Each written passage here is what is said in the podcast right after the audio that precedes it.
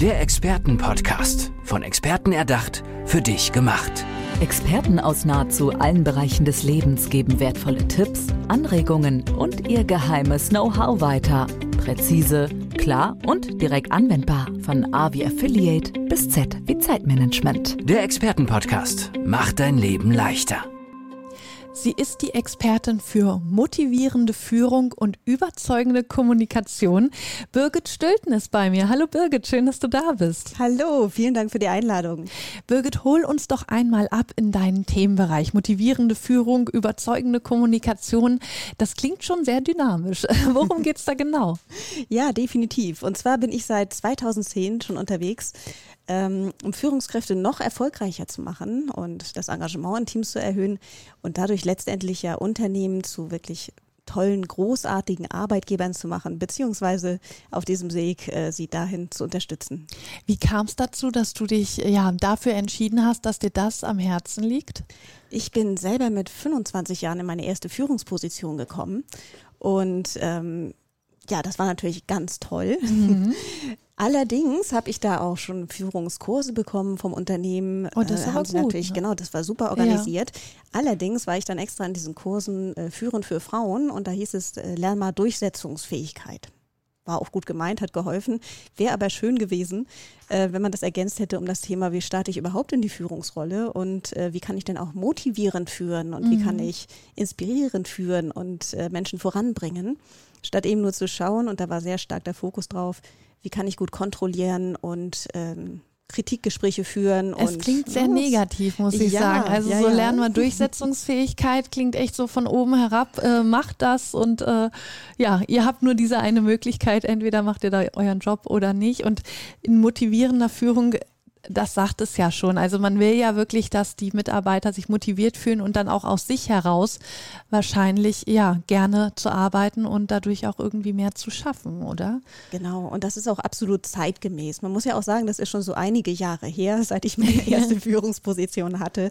Und es war auch äh, sicher gut gemeint und nicht ganz falsch. Es hätte halt gerne noch ergänzt werden können um diesen Part. Und den gibt es jetzt aber mehr und mehr. Was sind das dann für Unternehmen, die sich an dich wenden, die deine Unterstützung brauchen? Wie groß sind die? Was ist da deine genaue Zielgruppe? Ähm, so Branchenfokus liegt bei mir auf der Gesundheitswirtschaft, äh, pharmazeutische Industrie, Krankenhäuser, aber natürlich gibt es auch Unternehmen aus ganz anderen Branchen, wo ich dann hinempfohlen werde. Und von der Unternehmensgröße her ist es meist der Mittelstand bis hin zu Konzernen, je nachdem auch welches Führungsthema wir haben. Wenn du jetzt auch sagst Krankenhäuser, da wird sich ja oft äh, beschwert sozusagen die Menschen, die auch gar nicht im Krankenhaus sind, dass man das Gefühl hat, Krankenhäuser wollen irgendwie Geld machen. Und äh, ja, da fehlt noch eine Knie-OP in diesem Jahr, um, um diese Unterstützung zu erhalten.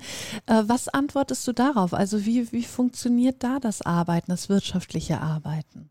Das ist wirklich ein ganz brisantes Thema und es ist auch ganz spannend, ähm, was es da im Moment auch für Bewegungen gibt in der Krankenhauswirtschaft, wenn man das so ausdrücken möchte. Mhm. Ähm, natürlich letztendlich versuchen auch Krankenhäuser kostendeckend zu arbeiten. Das ist ja auch absolut nicht verwerflich, was aber durchaus dazu führt, dass zum einen sehr viel Druck da ist. Man muss ja, ja auch bedenken, es ist ja auch immer mehr zu dokumentieren von allen, die dort sind. Und das geht natürlich auf die Zeit, die sie sonst für andere Aufgaben hätten. Und das ist genau das eigentliche Problem auch. Wobei, ähm, was du gerade angesprochen hast, diese Knie-OP, die vielleicht dann auch irgendwie erledigt werden muss, weil sie da auf dem Zettel steht, mhm. das ist natürlich nochmal eine ganz andere Problematik, wo sicherlich auch mal ein anderes Bild von Krankenhaus gefordert wird. Und das geht dann wahrscheinlich in Richtung Politik, äh, mhm. wo du dann nicht natürlich noch so mit agieren kannst. Genau. Äh, wie motivierst du dann Menschen, die wirklich unter einem hohen Druck stehen, von denen viel erwartet wird, die vielleicht auch ähm, ja so ein bisschen ja, wo vielleicht auch ein paar mehr Mitarbeiter fehlen, die das alles alleine auf den Schultern tragen müssen. Wie motiviert man die noch? Mhm.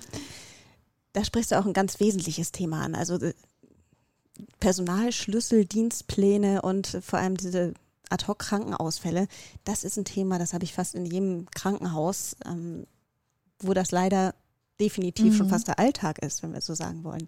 Was mache ich denn da als Führungskraft oder auch als Angestellter? Äh, natürlich fühle ich mich da auch mal durchaus überfordert. Und da gilt es zum einen, dass ich meine, wir sagen immer so schön, inneren Ressourcen nochmal aktiviere, weil ich habe solche und ähnliche Situationen mit Sicherheit schon mal überwunden und geschafft. Also ich bin immer in der Lage, das irgendwie zu schaffen.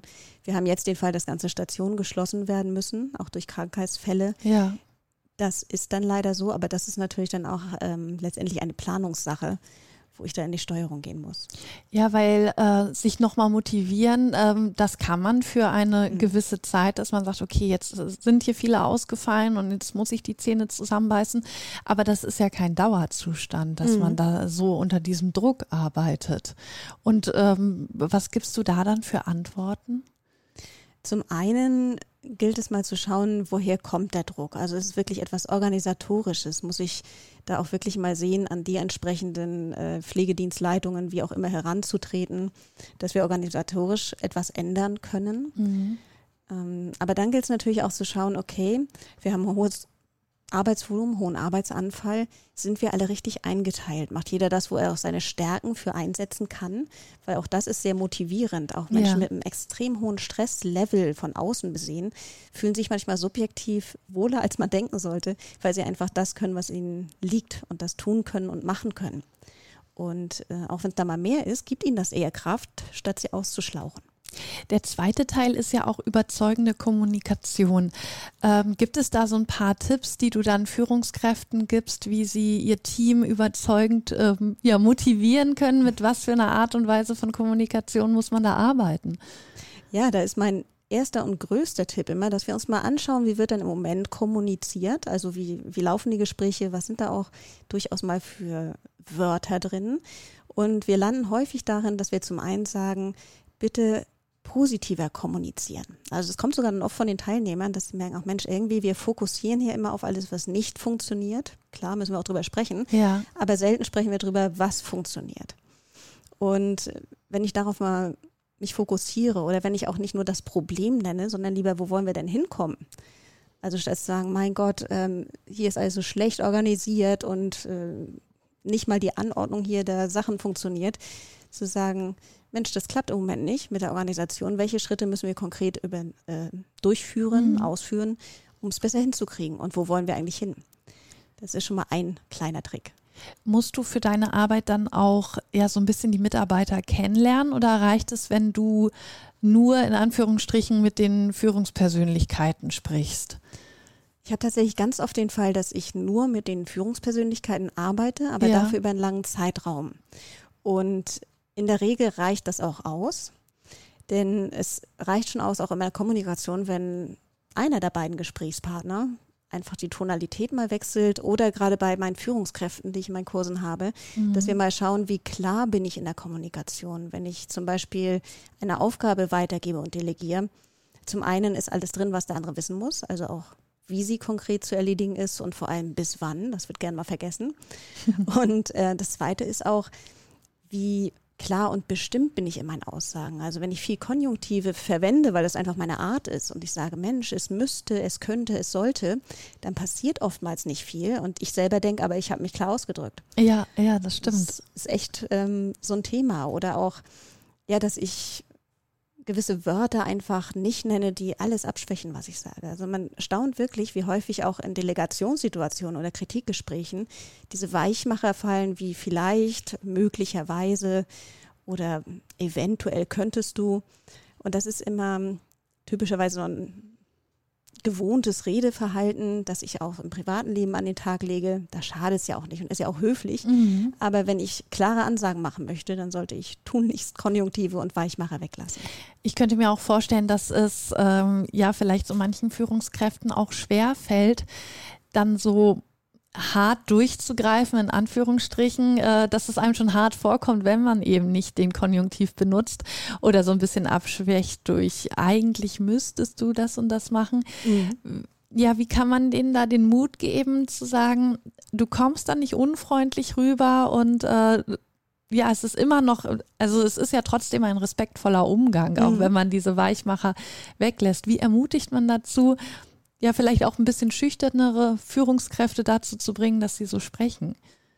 Das funktioniert immer dann ganz gut. Jetzt sind ja im Moment zum Glück wieder Präsenzseminare möglich, wenn man sich das auch mal in der Situation anschaut. Ich meine, alle äh, Trainer und Berater wissen natürlich, äh, diese situativen Rollenspiele oder Praxisübungen, das ist nichts, was man gerne mag. Mhm. Ähm, trotzdem ist es immer das, wo die Leute die größten Erkenntnisse draus ziehen. Nämlich, wenn ich mal schaue, was kann ich denn eigentlich über die Körpersprache rüberbringen? Und dann gucken wir uns das mal näher an und stellen ja fest, was eigentlich auch bekannt ist, die Körpersprache ist immer viel aussagefähiger, was unsere Beziehungsebene, unsere Gefühle angeht, als das, was ich eigentlich sage. Das heißt, wenn ich ein Gespräch führe, dann kann ich wirklich sehr klar und auch durchaus mal kurze und knappe Ansagen machen, sofern ich einfach eine offene Mimik habe, eine freundliche Mimik habe und dem anderen zugewandt bin. Weil das wirkt viel mehr. Wenn ich den anderen böse anschaue, dann kann ich noch so viele Vielleicht und Eventuells einstreuen. Dann kommt äh, Unsicherheit, Verwirrung rüber und auch noch schlechte Stimmung. Das ist natürlich ganz das, schlecht. Das verwirrt, das glaube ich. Das ja, aber genau. das ist eine schöne Übung. Und ich glaube auch, wenn man das einmal selber ausgesprochen hat, alleine schon, auch wenn es nur in der Testphase ist, in diesem Proberaum sozusagen, mhm. dass man da schon ein gewisses Gefühl für bekommt, das tut nicht weh und ähm, ja, ich habe mal hier in diesem Schutzraum gemerkt, wie ich dabei überhaupt rüberkomme. Ja. Also das kann ich mir gut vorstellen, dass das hilft. Ich finde aber auch, dass ähm, Führungskräfte trotzdem ihre Mitarbeiter kennen müssen, so ein bisschen auch die Persönlichkeiten. Sie müssen sich schon darauf einstellen, wie sie mit wem reden, oder? Das hast du sehr gut zusammengefasst und auch das ist ein echtes Erfolgsrezept, weil natürlich gibt es Menschen, die mögen auch das viel lieber, wenn wir wirklich klare, eindeutige Ansagen mhm. machen. Meine, das kannst du entweder, wenn man es möchte, mal über einen Persönlichkeitstest, Persönlichkeitsmodelle entdecken oder aber auch, wenn du einfach mal in dich gehst und überlegst, wie erlebe ich denn welchen Mitarbeiter? Weil andere wiederum brauchen es so, dass ihnen erstmal vermittelt wird, du bist als Person super okay und in Ordnung. Ich wünsche mir nur ein anderes Verhalten von dir dass wir da also ein bisschen weicher reingehen. Ja. Und äh, wieder andere brauchen es halt so, dass äh, ihnen klar und deutlich Zahlen, Daten, Fakten mhm. genannt werden. Und was hat denn das eigentlich für Konsequenzen, wenn ich das so mache? Warum soll ich denn irgendwas ändern? Ich mag es, also was, was ich persönlich nicht so mag, und ähm, da hatten wir hatten auch mal in einer Redaktion äh, einen ja, Unternehmensberater, der hat gesagt, äh, dass manche mögen es, wenn man ihnen sagt, äh, ich habe eine ganz tolle Aufgabe für dich, das wird heute super.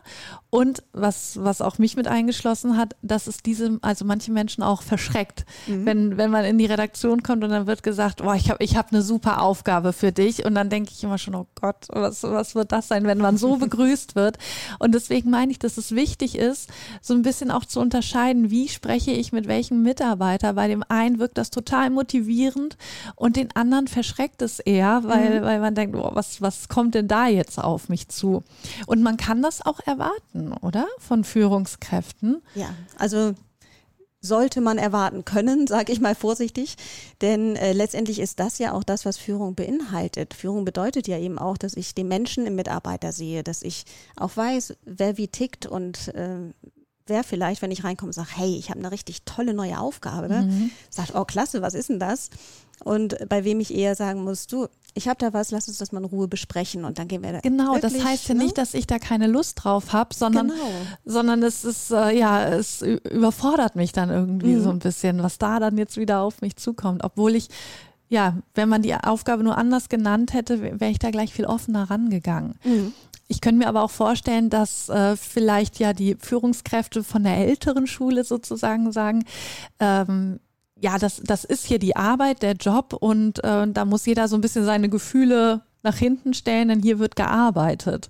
Gerätst du auch noch an solche Führungskräfte, so ein bisschen vielleicht noch ja 80er, 90er? Oh, absolut. Und was extrem spannend ist, gerade in der heutigen Zeit, es wird gesagt, und das legen auch verschiedene Studien nahe, dass wir noch nie so viele verschiedene Generationen in Teams hatten wie zurzeit, weil und dass die auch so unterschiedlich sind, weil wir haben ja teilweise immer noch äh, die Babyboomer da, die jetzt ja. bald in Rente gehen. Aber sie sind noch da. Sie ne? sind noch da und natürlich durchaus auch in Führungspositionen und denen fällt es manchmal durchaus schwer, was man auch verstehen kann, weil die hatten ja auch alle solche Kurse wie ich damals ähm, sich jetzt darauf einzustellen, dass man mehr Mitbestimmung auch gibt, dass man mehr schaut, äh, wem liegt auch was. Also, dass wir letztendlich als Führungskräfte die Mitarbeiter dazu befähigen, ihren Job gut zu machen, gerne zu machen und auch inspiriert neue Ideen einzubringen. Ja, weil dadurch profitiert ja dann auch wieder die Führungskraft, auch wenn sie sich vielleicht so ein bisschen mehr auf den Mitarbeitenden einstellen muss. Ja. Ich möchte zum Abschluss noch auf dein Buch zu sprechen kommen, denn das ist ja ja auch deine Podcast-Folge und du hast ein Buch veröffentlicht. Vielleicht magst du uns einmal kurz, äh, einmal natürlich den Titel nennen, aber hm. auch so ein bisschen anreißen, worum es da geht. Ja, und zwar ist das Buch Der skandinavische Weg der Führung. Warum ausgerechnet Skandinavien? Ja. Zum einen habe ich natürlich einen persönlichen Bezug. Ich habe viel mit Skandinaviern gearbeitet. Mein Mann hat teilweise in Schweden gearbeitet. Und was da super interessant war, was ich mit einiger Zeit festgestellt hatte, dass die natürlich ein bisschen anders miteinander arbeiten. Klar, das ist immer kulturell abhängig. Aber man sagt, äh, die neue Welt der Arbeit, die ist in Skandinavien schon seit Jahrzehnten Realität. Das hat mich natürlich neugierig gemacht. Und ich habe mich mal näher damit beschäftigt, was eigentlich denn die Unterschiede sind und was damit eigentlich konkret gemeint ist. Und letztendlich geht es darum, wenn man sagt neue Welt der Arbeit, dass natürlich Skandinavien, wie einige andere Länder auch, doch zu den Vorreitern gehört, was Digitalisierung zum Beispiel angeht, allein auch durch die Flächenverteilung dort vor Ort, mhm. ähm, aber auch dadurch, dass sie letztendlich schon von der ganzen Kultur, auch von der Arbeitskultur, sehr stark im Konsens arbeiten. Das heißt, dass Wert gelegt wird auf die Meinung des Einzelnen, dass sie auf Augenhöhe sind. Also Hierarchien gibt es natürlich, aber ähm, das Arbeiten erfolgt durchaus mehr auf Augenhöhe als in anderen Ländern. Und äh, dadurch haben wir dieses ja im Prinzip dieses New Work, ja. wie es ja hier mittlerweile auch gefordert wird, dass äh, die Menschen tatsächlich selbstwirksam arbeiten können, dass sie Veränderungen anstoßen können und dass sie beispielsweise nicht den Dienstweg über zwölf Instanzen einhalten müssen, sondern einfach mal direkt den Kollegen anrufen können, den es betrifft. Das klingt alles recht marginal, aber in der Summe sorgt es dafür, und das ist ja auch der Eindruck, den wir von Skandinavien haben, dass äh, diese Menschen dort entspannter sind, entspannter arbeiten. Da heißt es dann kein Meeting nach vier, weil die Familie ist auch wichtig und die Kinder. Und das sind natürlich Sachen, die lassen es immer wie so ein Sehnsuchtsort klingen für ja. andere Länder. Also es ist wirklich, Skandinavien ist ja in so vielen Dingen Vorreiter und man hat wirklich das Gefühl, ja, die haben gerade auch diesen diese Balance zwischen Arbeit und Leben haben die gut im Griff. Deswegen mhm. finde ich das schön, dass du dieses Arbeitskonzept auch so ein bisschen mit zu uns rüberbringst und äh, die Firmen und die Unternehmen, vor allen Dingen eben auch die Mitarbeitenden, davon profitieren lässt. Birgit Stülten war das hier bei uns im Expertenpodcast. Birgit, vielen Dank, dass du bei uns warst und ich wünsche dir weiterhin ganz viel Erfolg und alles Gute. Vielen, vielen Dank. Das wünsche ich dir auch. Dankeschön. Tschüss. Tschüss. Der Expertenpodcast. Von Experten erdacht, für dich gemacht. Wertvolle Tipps, Anregungen und ihr geheimes Know-how. Präzise, klar und direkt anwendbar. Der Expertenpodcast macht dein Leben leichter.